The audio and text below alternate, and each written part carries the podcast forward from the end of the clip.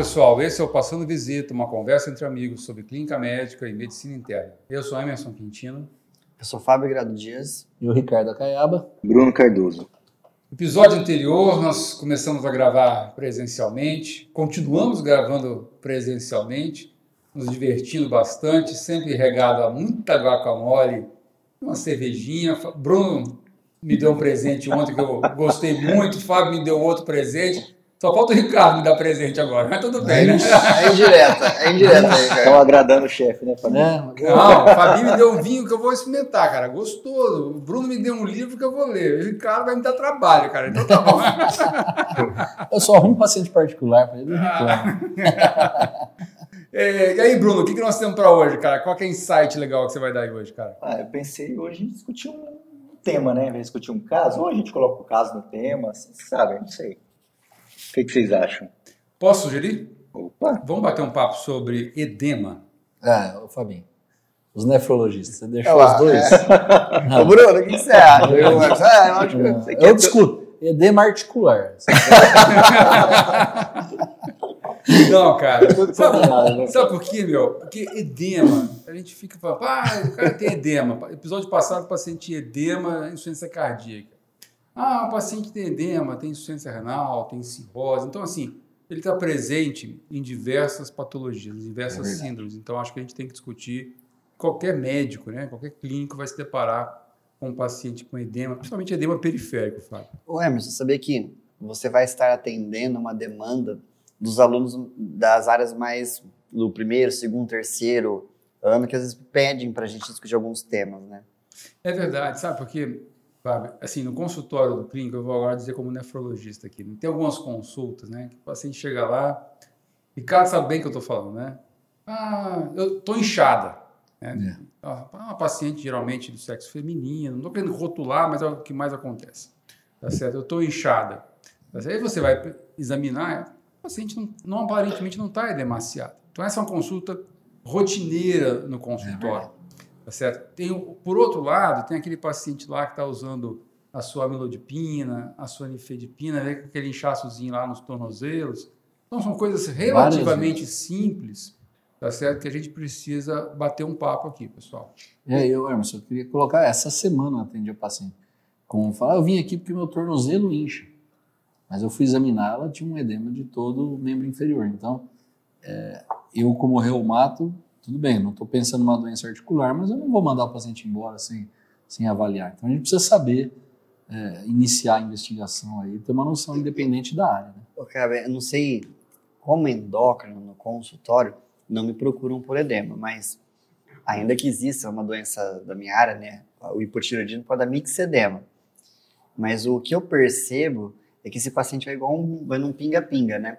Ele chega num especialista e fala, ó, oh, não é da minha área. Aí ele, aí ele, empurra pro colega. Isso, não é da minha área. Aí Isso. o colega vai lá no nefro. Aí o nefro encaminha pro, não, pro vascular. Ele para no nefro. Ele para no nefrologista. Ele não, nefro não encaminha pra ninguém. É, eu, então, ó, vou falar pra você. Só caminho pros seus casos que eu não sei resolver, cara. Avisando logo aqui. Né? Eu não alimento consultório de ninguém não, viu, Bruno? Esse negócio de vai no nefro encaminha, você não pode.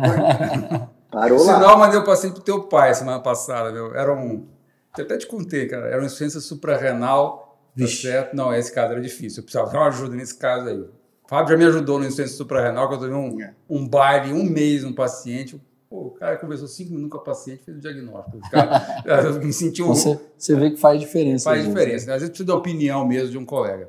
Tá certo? O, o Ricardo, o que é edema, cara? O que, que, que você acha, cara? Ô, ô, sabe que uma coisa curiosa? O paciente fala, eu tô inchado, né, geralmente. E a gente quer falar bonito, né? a gente fala assim, é edema. Né? Mas edema, é, eu, já, eu sou curioso, porque é, reumatismo vem, vem de fluidos. Né? É, então, eles acreditavam que o fluido ia do cérebro para as articulações, causava as dores articulares. Então, eu já fui ler sobre isso. E o edema, que vem do grego, e quer dizer inchado. Então, a gente fala assim, não, o certo termo é edema. Mas na verdade eu estou falando a mesma coisa, só mudou a língua, né? Então é inchado mesmo. Né? Então, é, para mim, edema é você ter um excesso de líquido e isso pode ser em diversos tecidos. Né? Você pode ter edema cerebral, edema pulmonar, né? então edema articular mesmo, falei brincando, mas pode. Né? Mas edema, é acúmulo de líquido fora do vaso, né, Ricardo? Isso, no extravascular. No extravascular. No interstício, particularmente falando. né? Isso. Exato. Isso, isso aí. Sabe quanto você tem de água dentro do teu corpo, Fábio? Olha, eu lembro, sabe, eu lembro de quanto a gente tem mais ou menos por causa da fórmula do Androguet para nas reposições de sódio. Ah, não inventa não. Eu Perguntei quanto você tem de água no teu corpo. Não, mas cara. então, mas aqui na fórmula sei que eu coloco o peso em água da pessoa. Então, assim, para homens jovens é 60% do peso, mais ou menos. Se eu não me engano, né? Se eu me corrigir errado. Para acima de 60 anos é 50% do peso. Nas mulheres é um pouco menos. Né? Então é 55% do peso né, nas jovens e 45% do peso, mais ou menos, acima de 60 anos. Mas de uma forma geral, mais ou menos 60% do nosso corpo é água, né? Assim como a Terra, né, cara? A Terra é um. Nosso planeta é pura água. Planeta Água. Então, assim, eu não sei quanto você pesa. Você pode falar aqui, Fábio? Eu peso 72 quilos de puro músculo. Nossa. Nossa, é o, é o convencido do grupo aqui, mas tudo bem. Então vamos arredondar, Fábio. Você tem 70 quilos, não tanto músculo assim. Então 60% do teu peso, ou seja, você tem 42 litros de água, cara, dentro de você. Acho que deve ter um pouco mais, que já tomou duas cervejas hoje aqui para poder discutir o episódio de hoje, mas tudo bem.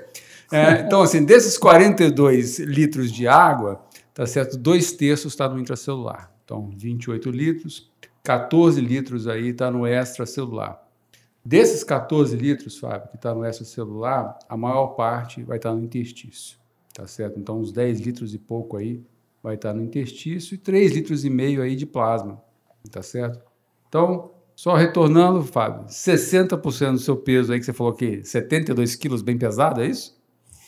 É, de puro músculo. De puro Ah, é verdade. 72 quilos de puro músculo. Você... Que tem bastante água também. né? É, é, músculo- é muito musculatura densa, por isso não dá tanto volume de músculo, entendeu? Ah, entendi. Então, 70%, 60% dos seus 72 quilos de puro músculo é água. Então, 42 litros o Fábio tem de água. Se os 42 litros dessa água que o Fábio tem, Ricardo, eles têm que, para ele formar edema, tem que sair de dentro do vaso.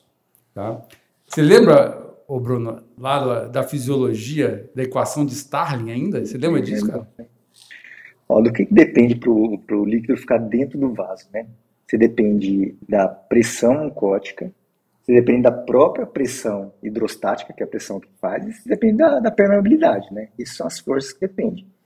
E pro, pra, no, no na sentido contrário, esse depende da pressão oncótica do interstício e da pressão é, hidrostática do interstício. Então vai ser um balanço entre essas forças e vai ocasionar o edema. Perfeito. Então, é pressão hidrostática menos pressão, menos pressão oncótica. Então, pressão hidrostática do capilar menos pressão hidrostática do interstício, tá certo?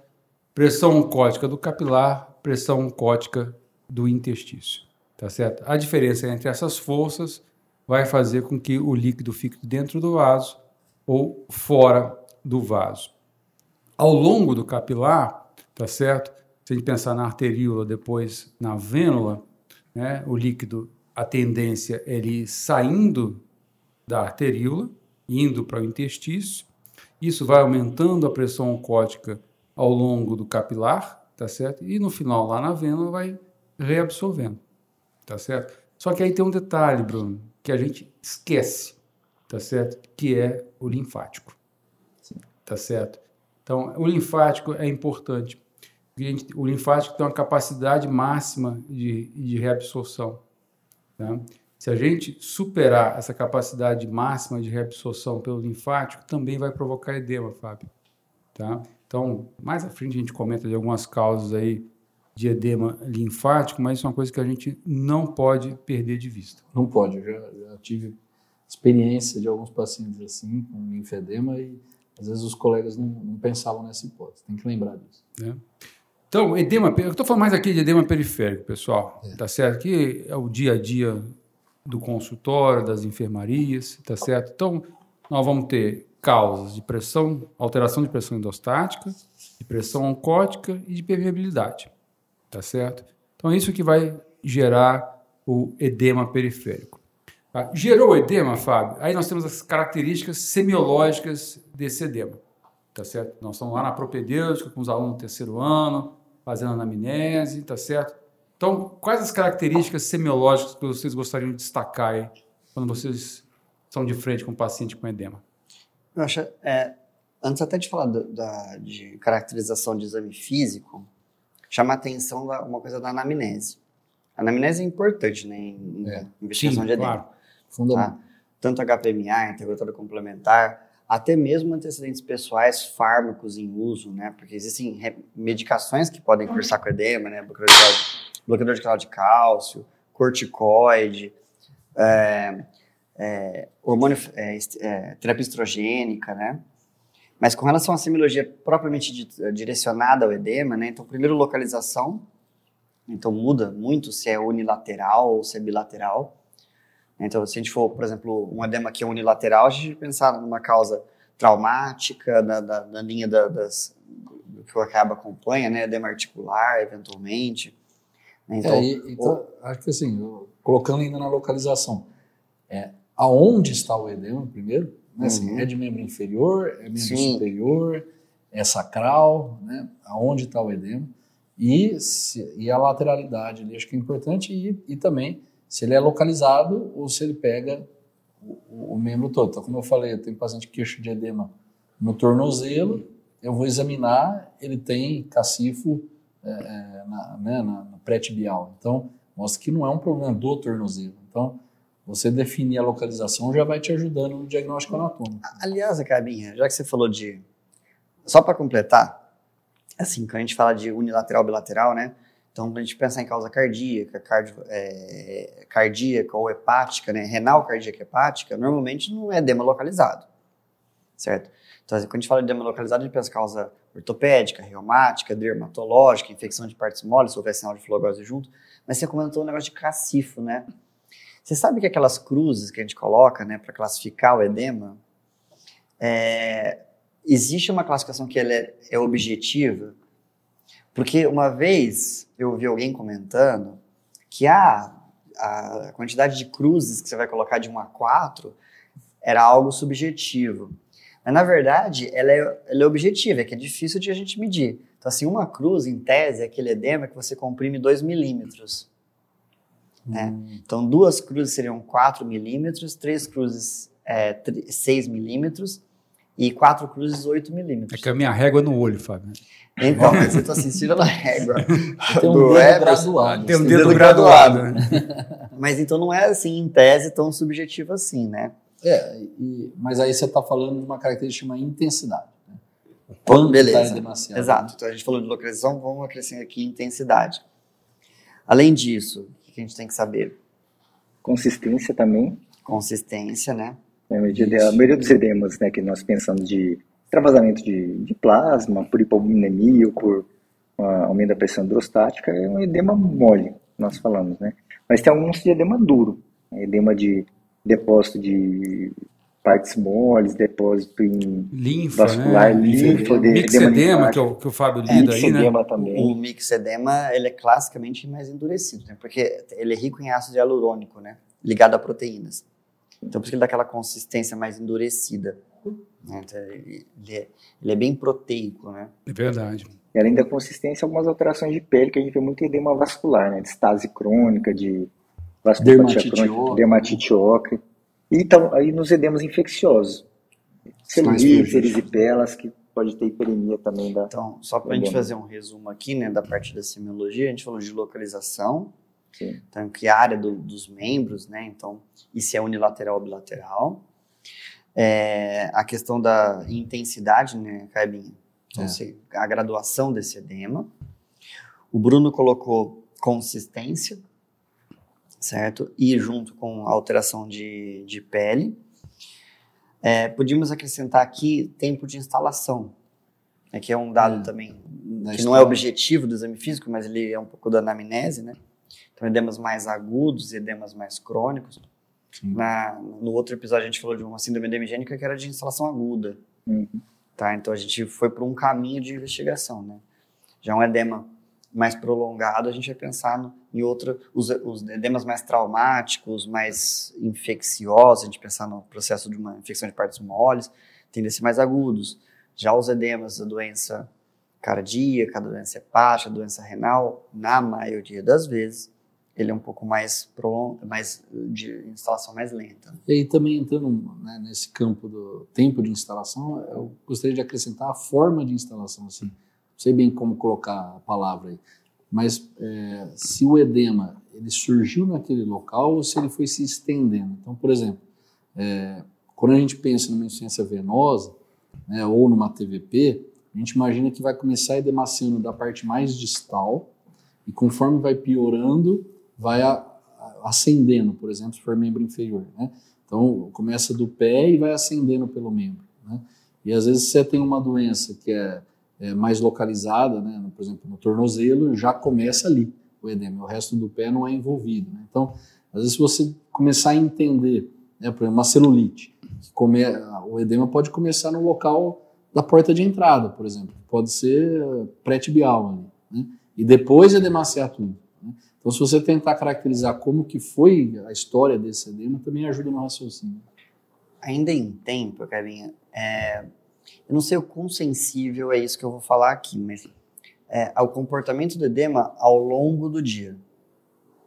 Né, então, isso importante, importante. É, porque, por exemplo, você pega um edema... Mais vespertino. É, um edema, por exemplo, que de um processo inflamatório barra infeccioso, ele não deve, ele não muda ao longo do dia. A né? pergunta que eu faço é a seguinte, Fábio, você já acordou inchado? É difícil. Né? Então, é difícil, mas, por exemplo, uma infecção de partes moles não vai mudar, independe da, do, é. da, da, posição do paciente. Né? Então, agora, um edema mais de etiologia vascular, às vezes, pode ser mais pronunciado no final do dia. Né? Então, assim, um, um edema mais de etiologia renal já não vai ter essa, esse tipo de comportamento, né? Então, assim, então, é, às vezes a gente esquece na, na anamnese mais um pouco dirigida para a queixa principal, se, quando ela é o edema, de questionar o paciente sobre isso. É. Vamos dar sequência, pessoal? Eu trouxe uns casinhos para vocês aqui, para a gente tentar encaixar naquelas alterações que eu comentei, né? Se é uma alteração de pressão endostática, se é pressão oncótica ou se é uma alteração de permeabilidade. Então, o primeiro caso é um paciente masculino, 49 anos. Ele relata seis meses cansaço para ir até a padaria, que eram dois quarteirões da casa dele. E há três meses ele está dormindo com dois travesseiros e acorda no meio da noite com a sensação de afogamento. Né?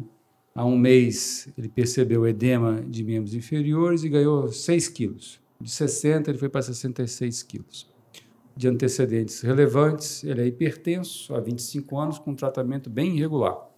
Né? Não tem nenhuma outra patologia importante que, que foi relatada.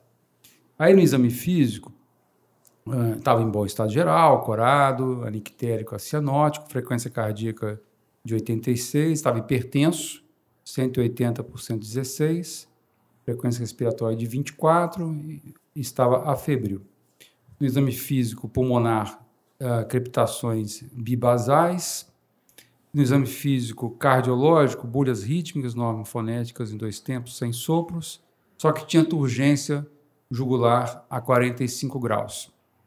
O exame físico abdominal, o fígado era palpável a 4 centímetros do repórter costal direito e a 2 centímetros do apêndice tifoide. Massa 6 móvel presente, mas não tinha piparote e um edema periférico importante de três cruzes em quatro de membros inferiores bilateralmente, mole e indolor. Dentro desse contexto, Bruno, se você fosse. Primeira coisa, né?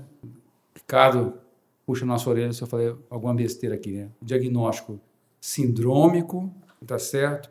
Uh, etiológico, e a causa do edema aí dentro de pressão hidrostática, pressão oncótica ou alteração de permeabilidade. Como é que você classificaria esse caso? O Tidão trabalha mais ainda. Hã? O Tidão trabalha mais Fala ainda. aí.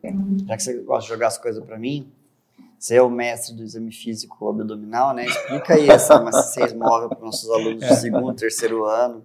Então vamos lá, fecha esse caso, comenta um pouco aí. Vamos lá, ó. O diagnóstico sindrômico aí, parece que é uma síndrome de Migene e uma síndrome de ciência cardíaca associada. Por quê? Ele tem uma dispneia né, característica aí, ele tá, tem uma ortopneia, ele, essa sensação de afogamento. Dispneia paroxística noturna. Paroxística noturna, que são sinais bem específicos aí para quadro de C. Ele tem associado edema de membros inferiores, então poderia falar que ele tem uma anasarca. Ele tem um edema generalizado. O que que reforça isso daí? A ausculta pulmonar, né, que ele parece ter uma congestão pulmonar, e a questão da turgência jugular, que é uma das maneiras indiretas da gente ver aumento das, das pressões em câmaras direitas. Né. O fígado dele, como o Fabinho pediu para eu comentar, é palpável, 4 centímetros de aborto postal direito. Lembrar que um fígado palpável não quer dizer que tem uma hepatomegalia, tem que ver hepatimetria. Só que a maciez móvel é um sinal extremamente específico de ascite, de líquido livre na cavidade. Como é que a gente faz? A gente faz a percussão, coloca o paciente de decúbito lateral, faz a percussão de baixo, da parte que está encostada na, na, na, na maca ou na cama para cima. Então você vai ter um som maciço, a percussão, na parte que está encostada na, na, na, superfície. E você vira o paciente do outro lado, como o líquido está livre, ele vai escorrer e você vai fazer de novo a percussão e vai ter a maciez que vai acompanhar o decúbito do paciente. Então, posso falar que o paciente tem líquido livre na cavidade e a maciez móvel mais específica do que o piparote. Então, com uma pequena quantidade de líquido, você já consegue. O piparote precisaria de mais líquido. Mais líquido, isso. Bom, e o edema de membros inferiores? Então, como é que a gente ficaria esse edema aí? Só lembrando, a gente tem dois mecanismos que a gente separa também, além da, da pressão cótica hidrostática, que é o underfilling overflow. Que o underfilling seria.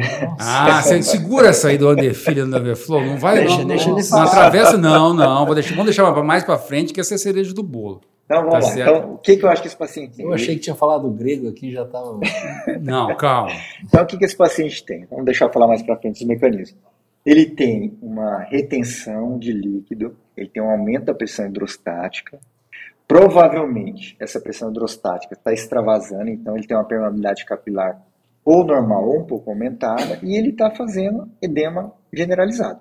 Pulmão, cavidade abdominal e edema de membros inferiores. Então, a síndrome que você colocaria aqui, né, depois do edema, que, que é- vai ser comum a todos os casos, seria insuficiência cardíaca? Sim, sim, insuficiência cardíaca. E qual que seria a etiologia? O que nós temos aqui de informação, uma provável hipertensão, é de Hiperpatia hipertensiva. da cardiopatía hipertensiva, hipertensão que não foi tratada, tratada adequadamente, com lesão de órgão-alvo. E só chamando a atenção aqui, para finalizar, esse paciente pode ter também algum grau de hipoalbuminemia. Nós não temos albumina porque ele se machucou o coração, pode ter lesado o vaso renal também, ter uma microalbumina e uma proteína, né? Nós não temos dado aqui. Posso, posso só falar um negocinho Claro, da, da, história que você comentou? Sim. Porque é importante, vocês valorizam muito isso, eu aprendi, aliás, a valorizar isso mais com os nefrologistas. Ser bonzinho, né, Caiaba? Puxar o saco um pouco. Tá garantindo a Você, você tá bem que você me deu presente, fica sossegado. É, Tá então, garantindo Ele a quer aumento de guacamole. salário, viu? É, é o, é o guacamole, né? O- é o pesar, pesar o paciente, né? Você comentou na Isso. história que o paciente ganhou peso. Deu 6 quilos, né, Fábio? Quando você vai tratar Ah, isso depois desses pacientes, é importante que a gente faça o peso diário. Ver quanto disso foi líquido, qual que, quanto que o paciente perdeu, né? Pra gente não causar até iatrogenia diante do tratamento. Perfeito. Ó, mas eu queria puxar a orelha de vocês de novo. Do Tá. Bruno. Não, de, não, de todo mundo aqui. Tá Vamos certo. lá. Nós estamos, falando, nós estamos falando de edema. né? A presença de edema é patognomônica? Ou vamos mudar um pouco. Se o paciente tiver. Você pensa em quadro de insuficiência cardíaca, necessariamente ele vai ter edema? Não. Não. Não. Tá certo? Então, eu fui dar uma checada nisso daí. Fui dar uma futucada nos livros aí de medicina baseada em evidência, de, na realidade, exame físico baseado em evidência, Fábio. Fui atrás desses negócios. Tá certo? Poxa, ninguém faz isso, só ele. Não, isso é, é verdade, eu fui dar uma futucada, tá? Os paci... Mas plantão, plantão na diálise. Não, a Diálise presença tranquila. de edema na insuficiência cardíaca, tá certo? Tem uma sensibilidade de 10%, É baixa. que é baixíssima, Hum. tá certo? Mas a especificidade, Ricardo, é acima de 90%. Tá Puxa, certo? eu podia jurar que seria o inverso. Tá certo? Então é um negócio interessante. Tá certo? Outra coisa, o paciente, no caso, tinha crepitação. Tá certo? Qual que é a sensibilidade de crepitação, Fábio? 10 a 20%. Já a sua especificidade também é alta, de 85 acima de 90% de especificidade. E agora, desses achados de exame físico aqui, talvez o mais sensível, tá certo, seja o que o Bruno chamou a atenção, né, que é a turgência jugular. É. É, varia, os trabalhos variam entre 10% a 60%. E a especificidade também beira os 100%. Então, dos achados de exame físico desse caso, o que tem maior sensibilidade e especificidade é a turgência jugular, Fábio. É um negócio curioso, né? Tá certo? E aí nós temos que entender a fisiologia aqui, Bruno, tá certo? Eu vou deixar, você começou a falar um pouquinho, né? Como é que gera o edema na insuficiência cardíaca, Bruno? Eu vou, vou, dar um spoiler aqui. Normalmente o edema não tem um mecanismo único. Isso é importante a gente falar, mas tem um mecanismo que predomina, né? Como é que a gente faz na, na, no edema na insuficiência cardíaca? Você tem uma diminuição do volume arterial efetivo, isso vai ser entendido, principalmente na mácula densa, né? Que você está no estado é, semelhante a uma hipovolemia, ativa o sistema renina, angiotensina, aldosterona, e no final dessa cascata você vai fazer o que? Retenção de sódio e água e aumento do volume arterial efetivo para você poder fazer o feedback negativo. Como é uma doença e esse feedback não vai né, se, se encerrar. Correr fisiologicamente. Isso, é uma doença. Então ele vai perpetuar. Então você vai ativar o sistema renina-angiotensina, aumenta a retenção de sódio de água e vai aumentar a pressão hidrostática. A gente vai ver que o rim sempre está na jogada, na formação do edema, né, Bruno? Mas, ó, eu acresceria ainda um outro, além do sistema renina, angiotensina aldosterona, a liberação de ADH. Vai a, tá, é importante. A, a depender do, do, do grau de, de, de, de, redução de débito, né? Do mesmo jeito que você libera na macrodensa renina, você vai liberar lá no hipotálamo, você vai liberar DH. O que na realidade que estão querendo me dizer, me dizer para os nossos ouvintes, é que quando o volume circulante efetivo cai, tá certo? O que, que a gente vai fazer? A gente não foi feito para ficar teoricamente hipovolêmico. A natureza é muito sábia, então a gente vai lançar mão de todos os sistemas de retenção de sódio e água, seja ADH, seja sistema nervoso simpático, que a gente não comentou aqui, que vai aumentar a resistência vascular Importante. periférica, o sistema renina, angiotensina, aldosterona, tudo na intenção de reter sódio e água, e isso vai aumentar a pressão hidrostática e vai formular o edema, que é o, fim do caso. O nosso cara. corpo ele analisa o intravascular. Sim. Né? Então, se você está edemaciando, não, não, é o importante para ele. O que é. exatamente tem mais risco de vida se você está hipovolêmico do ponto de vista intravascular. Né? Então ele, ele preserva o intravascular, tenta preservar o intravascular. Mas aí o Emerson, aí reteve líquido. Aí entra, entra em, em que por que, que extravasa o líquido? Reteve o líquido para ficar no intravascular. Por que, que ele é, que nesse momento, Ricardo, a pressão hidrostática aumenta, tá certo? E só voltando lá na equação de Starling, se a pressão hidrostática aumenta em relação à pressão oncótica dentro do capilar, extravada para fora do líquido, tá? fora do vaso. Tá? Só voltando um negocinho do ponto de vista fisiológico que o Fábio comentou, existem dois mecanismos básicos para a liberação de ADH, né?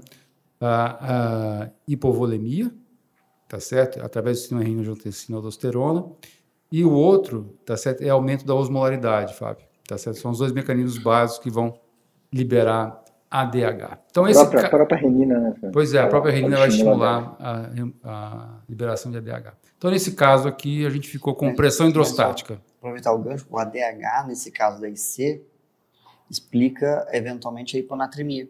Sim. E por que que... Porque assim, no, pelo sistema renina aldosterona, você está retendo sódio e água. Não seria suficiente para você ter hiponatremia. Agora, o ADH, que você vai puxar só água, né? Então, assim, então você acaba. Por isso que hiponatremia tem valor prognóstico na insuficiência cardíaca. É. Porque, mau prognóstico, senão. De mau prognóstico. Porque a depender do grau de hipoperfusão desses órgãos nobres, no caso aqui, hipotálamo, você vai liberar mais ADH. E mais, mais intensamente você vai absorver água livre no, no coletor. E mais, mais severa, mais intensa mais a hiponatremia. Vamos para o próximo caso. Quero saber se vocês entendem do ponto de vista fisiológico o mecanismo de formação do edema nesse próximo caso. Então, paciente masculino, 38 anos, vai na emergência no plantão do Fábio, tá certo? Uma hum. história de Deu aumento. Azar. Oi? Deu azar. Deu azar. Deu azar. tá certo. É, de aumento do volume abdominal e edema de membros inferiores há um mês. Só que há duas semanas, a esposa dele notou que a pele do paciente estava ficando meio amarelada. O paciente comentou que as fezes estavam escurecidas, também na última semana. E aí vem os antecedentes, que é o que é importante aqui. Né? O paciente é etilista desde os 16 anos de idade, de grande volume de destilado. Não sabia nem falar quanto tempo, quantidade que ele bebia, Fábio. Tá? E não tinha outros problemas de saúde. É, bebia Bruno Like. Ah, olha só, cara. Brincadeira, É, Bruninho. Eu tô, Sempre leva. Eu, queria, eu vou tirar uma foto da mesa aqui e ver quem não tá bebendo, né? Ah, só bebendo uma cervejinha, só para soltar a língua aqui. Tá certo? Então, é, do exame físico, o que chamava atenção, Fábio? O paciente estava ictérico, duas cruzes em quatro, frequência cardíaca de 68, pressão arterial de 94 por 60, consciente, orientado, mas estava meio lentificado assim durante a anamnese, tá? O exame físico pulmonar não tinha nada que chamava atenção, nem o exame físico cardiológico, só que o abdômen era globoso, o fígado, nesse caso, novamente palpável, a quase centímetros do rebolo costal direito, e aí tinha um achado semiológico lá, tal de semicírculo de Skoda, e o piparote estavam presentes. E o edema, novamente, periférico, importante, mole e indolor, Fábio. E aí, meu? É, esse caso é bem rico, né, Dilma? Da- Tanto pela história quanto pela anamnese, ele tem fator de risco. E tem achados compatíveis, eventualmente, com hepatopatia crônica, um cirrótico. A despeito do fato de que o fígado está aumentado, né, Bruninho? Sim. Normalmente o cirrótico ele tem até um processo de fibrose e você não acaba não vendo tanto hepatomegalia. Mas o, essa história lembra de um paciente cirrótico, né? Então ele está ictérico, ele tem ascite, né? o Bruninho adora o semicírculo de Skoda. Como é que faz isso aí, Bruno? Você lembra, cara? Lembro, o paciente, você coloca o paciente de decúbito dorsal e você faz na etapa da percussão abdominal. Você faz a percussão, você tem duas, na verdade não tem uma regra, mas geralmente a gente parte da cicatriz umbilical em direção à região Suprapública? né? inguinal, suprapública, e vai mudando durante o percurso. Você marca quando muda de timpânico, timpânico para maciço. E geralmente, pela distribuição do líquido, né, que o líquido está livre, ele forma um semicírculo como se fosse um sorriso. Então você marca onde muda o som para maciço, e aí ele forma como se fosse um sorriso. Faz diagnóstico diferencial com bicho-goma, né? Bicho-goma ou tumor de ovário, tumor de tumor Massas, é, é. massas abdominais, massas anexiais, ele faz o semicírculo geralmente ao contrário, né? É um sinal de presença de ascite, semicírculo escola. Ô, Fábio, E, então, e a diferença é que dá para você tentar quantificar um pouco, a- acompanhando esse paciente. mas Se você o tem semicírculo piparote. está aumentando ou não. Mas você tem piparote aqui, Fábio? É qual, pouco. qual que é a quantidade já, de acite já, aqui, Fábio? Já é uma acite moderadozinha, né? Agora, as fezes aqui mais enegrecidas, que você colocou, pode sugerir melena. O paciente está confuso, pode ter algum grau de encefalopatia hepática, não sei se ele tem flapping. E provavelmente aqui esse, esse edema é decorrente de uma fisiopatologia relacionada à hipertensão porta, né? A gente comenta que o paciente cirrótico tem dois fenótipos, né? Da disfunção hepatocelular e a hiper- o grau de hipertensão porta. No paciente com hipertensão portal, além do fator né, do aumento da pressão hidrostática para drenagem venosa, você tem a não degradação da, da- do óxido nítrico de secreção parácrina, que ele faz vasodilatação esplâncnica, o que rouba o volume arterial efetivo, diminui o volume arterial efetivo. De novo aí, ó, o tal do volume circulante efetivo. Hein? Então aí segue a mesma fisiopatologia da IC. Então você acaba lá na mácula densa liberando mais renina, você, você aumenta o, a- ativa o sistema renino de testosterona. A diminuição do volume arterial efetivo também aumenta o tônus simpático, que acaba estimulando a liberação de renina, e você também tem liberação de ADH. Então assim, são os três pilares neurohormonais, né? O eixo da aldosterona, o eixo do ADH e o eixo do sistema nervoso simpático. Só que aqui, Fábio, tem um negocinho que o Bruno começou a falar lá atrás. Lembra da teoria do underfeeling e do overflow? Ah, Talvez seja aqui, talvez um negócio que se aplique aqui. E a gente vai ver que o rim sempre está na jogada, Fábio. Tá certo? Então, a clássica teoria do underfeeling é por onde você caminhou, né? Então, a formação da hipertensão porta, que vai levar à formação da CIT, redução do volume efetivo plasmático, tá certo? Isso vai ativar baroreceptor, ativar, ativar o sistema renina- renina-angiotensina aldosterona, sistema nervoso simpático, que vai levar à retenção de sódio e água. Então, esse é o caminho clássico da teoria do, underfeeling. Por outro lado, tá certo? Que o Bruno comentou lá, a teoria do, do overflow é que essa hipertensão portal diretamente vai levar à retenção de sódio e água primariamente. E aí vai formar a CIT e, por consequente, o edema, tá certo? Então, teoria do underfeeling, teoria do overflow. Mas voltando para o exame físico baseado em evidência, Fábio, tá certo? Se a gente for ver a CIT, nada mais é que água fora do vaso dentro da barriga. A gente estava comentando lá É. de edema, Ricardo, né? Que, que nós estamos falando de edema periférico, de membros inferiores e tal, que é água fora do vaso. A CIT é o edema dentro da barriga, É. tá certo? Vamos O ser- líquido está no lugar errado. é, não está onde devia. Tá certo? Quando você vai estar pensando em ascite, Fábio, tá? a presença de edema praticamente confirma a possibilidade de ascite, nesse contexto clínico aqui. Então, a, a presença de edema, quando tem suspeita de ascite, a sensibilidade é próxima de 90%, a especificidade é menor, 77%. Tá certo? E o negócio da massa 6 móvel lá para ascite é um negócio mais interessante, Bruno né, a, a sensibilidade de massa 6 móvel, um achado de exame físico para poder pensar em ascite, esse achado de exame físico tem uma sensibilidade de 60% a 90%, né, e a especificidade, especificidade de 56% a 90%. O que eu quero dizer aqui? Tá certo? A presença ou ausência desses achados não confirmam e nem afastam a possibilidade de ascite. Então, as manobras que a gente faz classicamente no exame físico, Ricardo, nem sempre são tão patognomônicas como a gente acha. Exatamente. É isso que eu queria abrir a cabeça de todo mundo aqui. Isso, isso é, isso é legal, Hermes, porque quando a gente vai falar de um exame complementar, é mais clássico a gente ter esse raciocínio baseado em evidência. Né? Quando a gente está pensando no, no diagnóstico.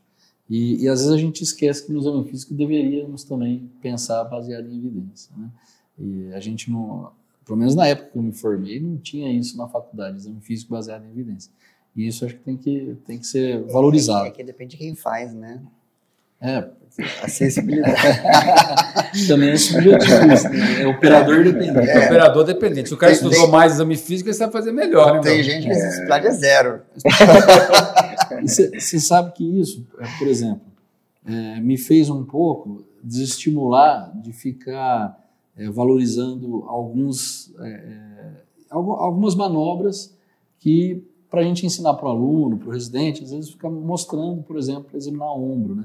Essa manobra pode, testa mais tal tendão do manguito, essa mas na prática a sensibilidade, é ruim. Então, é, a gente ensina por academicismo a gente reforça isso. Assim, mas você tem que pegar o conjunto. Não vai só fazer o exame físico e falar, é isso, não é isso.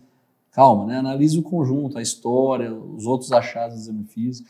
Mas aqui acho legal, né? você falar, por exemplo, o edema de membro inferior é uma coisa simples de investigar no exame físico.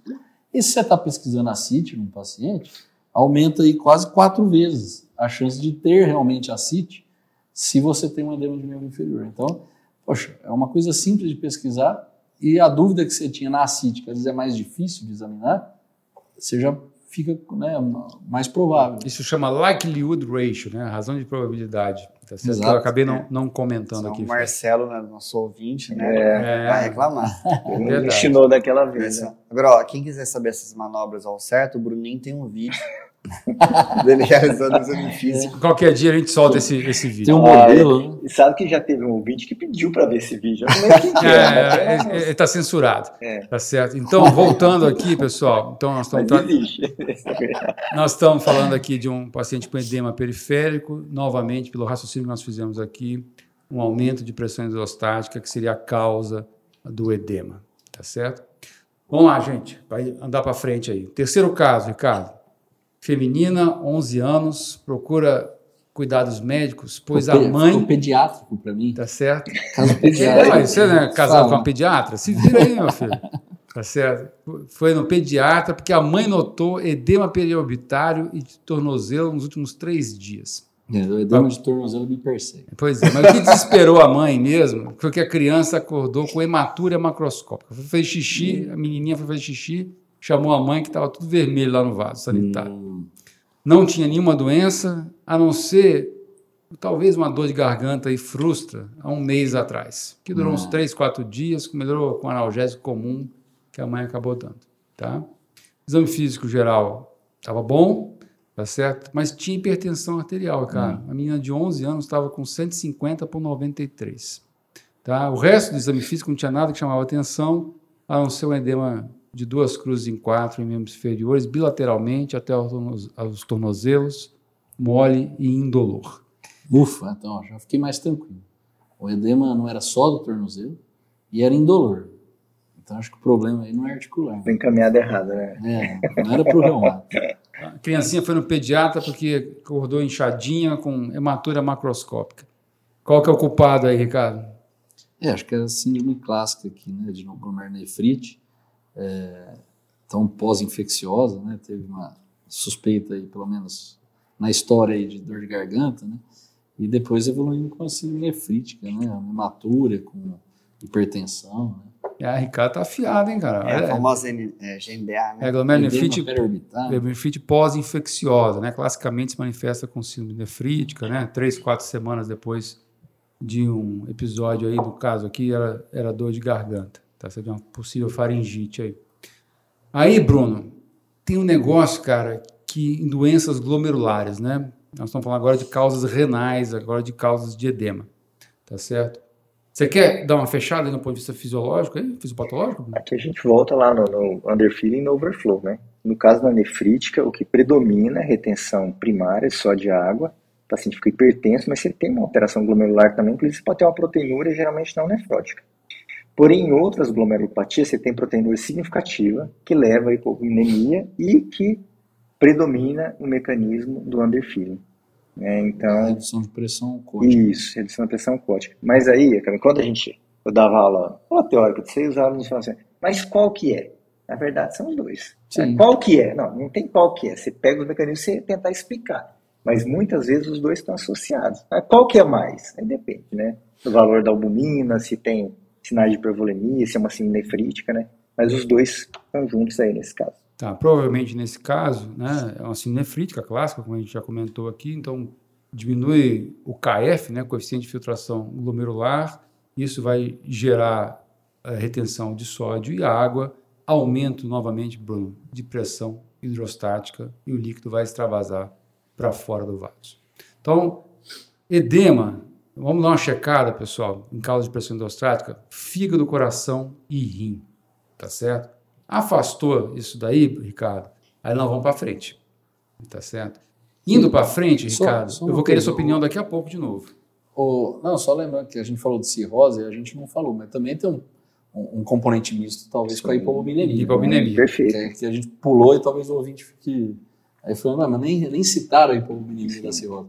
Mas tem isso, né? A gente quis ressaltar questão da pressão hidrostática, que também é importante na CIT. Então, destila todo o seu conhecimento Mas, aqui. Já, já que você falou da albumina, ele falou, o Emerson comentou de causas cardíacas, hepáticas, renais, poderíamos colocar intestinais. Então, deixa Não, quietinho um pouquinho, Mas Fábio. Eu, vou- eu vou chegar lá. Focando nas causas por aumento de pressão Hidrostática. Agora vamos para Ah, vamos para outra. Isso, Isso, agora vamos para outras partes aqui que eu queria a opinião de vocês agora, que vai entrar essa parte agora, Ricardo e Fábio. Vamos lá. Então, ó, essa aqui é do consultório do Ricardo, tá? Paciente feminina, 36 anos, foi no reumatologista devido edema de membros inferiores, ele errou lá no encaminhamento, Ricardo. Tá certo? Foi, foi no reumato por edema de membros inferiores e urina espumosa há seis meses. Só que tinha artralgias em punhos e febre ocasional. E há uma semana ela notou uma vermelhidão ali na bochecha e perto do nariz. Aí quando você vai examinar, Ricardo, o que, que você encontrou, cara? Asa de borboleta. Asa de borboleta. Aquele eritema malar, né, bilateral, que pode pegar o dorso nasal, Né? típico de, De racho, lúpus, né, Ricardo? racho fotossensível do lúpus. Né? Né? Só que essa paciente também estava hipertensa, né? com 144 por 96, e aí o mesmo edema de membros inferiores aí. Você consegue pensar um pouco aí, Ricardo? É, na- no caso, a gente tem um- uma lesão de pele que é bem sugestiva de lúpus, né, e uma história que lembra é, é, edema, né, com urina espumosa, sugere aí talvez que ela esteja perdendo proteína na urina, né, então, né, pela urina espumosa, me suspeito mais de um quadro nefrótico do que o caso passado que a gente pensou em nefrítica, né. Isso aí. Então, só relembrando aqui, né, para poder definir como síndrome nefrótica, né, a gente precisa de edema, hipovolemia e proteinúria acima de 3 gramas e meio em 24 horas se for um paciente adulto, que é o caso dessa paciente que nós estamos tratando aqui, né, uma paciente com lúpus e síndrome nefrótica. Aí, Bruno, dá uma comentada aí do ponto de vista fisiopatológico a formação do edema na síndrome nefrótica. Nesse caso aí, como a gente tem uma, perda proteica importante e leva uma hipovolemia, vai cair naquela história. Hipovolemia, hipovolemia diminui o volume arterial efetivo, circulante, ativa o sistema renina, angiotensina, aldosterona, retenção de sódio e água, ativa a DH e vai formar um, um ciclo, ciclo aí vicioso. vicioso. porque na verdade é doença, não é um mecanismo de feedback para compensar. compensar. Então a doença leva à diminuição do volume arterial efetivo, retém só de água e isso vai se perpetuando. Então aqui, Bruno, o mecanismo básico, né, lá na equação de Starling, é a redução da pressão, da pressão oncótica. oncótica. Só que na pressão, redução da pressão oncótica capilar. Capilar. Tá certo? Só que nós podemos ter também, Bruno, aí vamos para outras causas de edema, tá certo? Nós temos, podemos ter alterações na pressão oncótica intersticial. E aí vai entrar lá o doutor Fábio Guirado Dias, tá certo? O que, que você lembra aí no teu consultório, Fábio, na sua clínica endocrinológica, que pode alterar a pressão oncótica intersticial. Ah, assim, a pressão oncótica... Na verdade, vai aumentar a pressão oncótica intersticial, né? Que vai puxar mais água para o intestino. É, então, esse é o caso, por exemplo, do mixedema do hipotireoidismo. Isso. Né? Então, inclusive o mixedema é interessante. Existe uma série de substâncias que se acumulam no interstício ligadas a proteínas, né? Dentre elas, eu havia comentado o ácido hialurônico, né? O... Então, qualquer na, na minha na, na, endocrinologia, basicamente, o que a gente vê de mais prevalente, apesar de há muito tempo não vejo mixedema. Porque o mixedema é uma condição que você, te, você encontra já num estado de hipotireoidismo mais avançado. Né? Verdade. Por outro lado, Ricardo, uh, para o aumento da pressão oncótica intersticial, nós temos aquelas alterações linfáticas que a gente tinha comentado lá no é. começo. Você tem uma lembrança aí? Se tiver uma má drenagem linfática, você acaba também gerando um aumento da pressão oncótica intersticial, né? Então, que é o, o, que acontece no linfedema, né? Então, lembrar linfedema clássico, né? Quando a gente começa a faculdade, todo mundo fala, é a filariose, né? Elefantíase, né? E tem causas é, neoplásicas, né? Malignas, tem... O, o que eu mais vejo, na verdade, é sequela de celulite, né? O paciente que tem celulite de repetição. Tem bastante, fica, fica com bastante. O paciente fala, doutor, meu pé vai voltar ao normal. Muitas vezes não volta, né? A maioria não volta, não volta né? Assim, é, um, é, um, tratamento complicado do linfedema. Então, às vezes, traumas é, ou cirurgias prévias também pode, é, não só, que a gente lembra muito, né, da insuficiência venosa, mas a, isso também afeta a parte linfática, né, e radioterapia prévia. Verdade. A, a, síndromes edemigênicas, a depender do grau de hipervolemia, pode dar uma dificuldade de drenagem linfática, é o que acontece na EC, por exemplo. Verdade, porque acontece? Você aumenta a capacidade de reabsorção uh, de formação do edema maior que a capacidade de reabsorção pelo linfático. Então você pode ter alteração sim, Fábio. Sabe que um negócio que eu queria voltar atrás um pouco? Eu vou fazer uma propaganda de um podcast aqui agora, que não é o nosso, tá certo? Né? Chama Curious Clinician, tá certo? É um podcast americano, é o Clínico Curioso. É, eu fui dar uma passeada, é um podcast legal, isso aí, eu recomendo. Só que é em inglês, né? Para quem tiver com inglês aí afiado, vale a pena escutar. E é um podcast que faz umas perguntas assim bem interessantes, né? E um dos episódios deles lá é, era edema, tá certo? Por que, que o paciente com síndrome nefrótica faz edema? Para mim estava muito fácil. Era isso que nós discutimos aqui anteriormente, né? Redução da pressão oncótica e tal. Fábio, e aí eu fui escutar. E eu aprendi um negócio que eu não sabia. Tá Vixe, tá se você não sabia, então eu... Imagina a gente. Então, não, é um negócio que eu não sabia mesmo, tá certo? Então, o que, que acontece na síndrome nefrótica? Esse, esse podcast é bom, então. É, não, pois é. Não. Agora é o Curious Emerson. É, Curious... sabe aquele, eu que tenho filho criança, sabe aquele desenho do Curious George? É. Curious Emerson. Então, é o Curious Clinician. O que, que acontece, Fábio? Na, na síndrome nefrótica, você tem perda de proteína. Uhum. Tá certo? Então você perde plasminogênio. Tá certo? O que, que vai acontecer? O plasminogênio vai ser convertido em plasmina, lá no, no túbulo renal.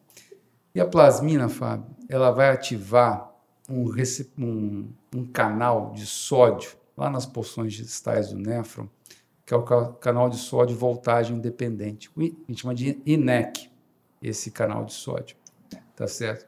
Então, ao ativar esse canal de sódio, ele aumenta a reabsorção de sódio, tá certo? E é uma outra forma de gerar edema no paciente com síndrome nefrótica. Muito legal isso daí. Só para lembrar, tá certo, que quando a gente vai tratar o paciente com edema, com síndrome nefrótica, a gente vai usar diurético, vai usar furosemida, boa parte das vezes, tá certo? E pode levar à hipocalemia. Então, nesse mecanismo que foi que esse podcast me ensinou, aí, o Curious Clinician, né, que então tem um aumento da atividade desse ENEC. Lembrar, Bruno, que o ENEC ele é inibido pelo, pela milorida. Milorida. Tá? Então, seria muito interessante para a gente poder, principalmente nos pacientes com resistência diurética, né? Associar a milorida. Associar a milorida, porque normalmente a gente associa o quê? Espironolactona. É. Talvez o mais interessante seria associar a milorida. Então, propaganda feita Bacana, aí. Hein? Oh, Curious Clinician. Tá certo? Tem uns negócios muito legais nesse podcast. Tá? E a gente não comentou aqui de aumento de permeabilidade como uh, mecanismo de formação de edema. Tá? Então, vem aquelas coisas lá, trauma local, né, angioedema, a própria sepsis, tá certo? Tá? Que podem, uh, queimaduras, né? Que podem gerar edema periférico uh, por aumento de permeabilidade. Acho que a gente conseguiu bater um papo aí sobre as principais causas de edema de uma forma relativamente rápida para relembrar os nossos ouvintes aí, pessoal. Tá legal, legal, hein?